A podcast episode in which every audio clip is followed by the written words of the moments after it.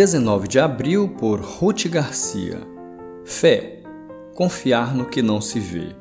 Ora, a fé é a certeza daquilo que esperamos e a prova das coisas que não vemos. Hebreus 11, verso 1. O autor de Hebreus, no capítulo 11, define perfeitamente a fé e destaca a perseverança dos santos do Antigo Testamento, homens que exerceram fé nas promessas do Senhor. A fé demonstra aos olhos da mente a realidade das coisas que não podem ser compreendidas pelos olhos do corpo.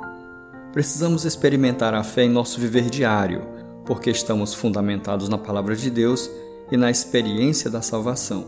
Independentemente do que aconteceu com cada um em 2020 e 2021, essa pandemia colocou em xeque a nossa fé.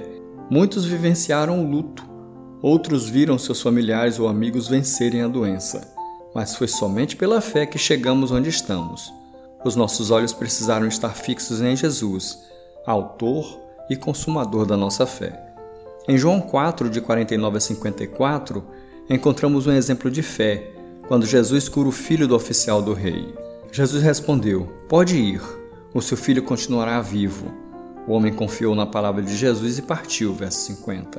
Ao chegar em casa, seu filho estava curado, mas nem sempre o milagre acontece. Não importa, porém, o que vamos encontrar quando chegarmos em casa, e mesmo que a nossa fé não seja do tamanho de uma semente de mostarda, vamos continuar exercitando-a nas promessas de Deus.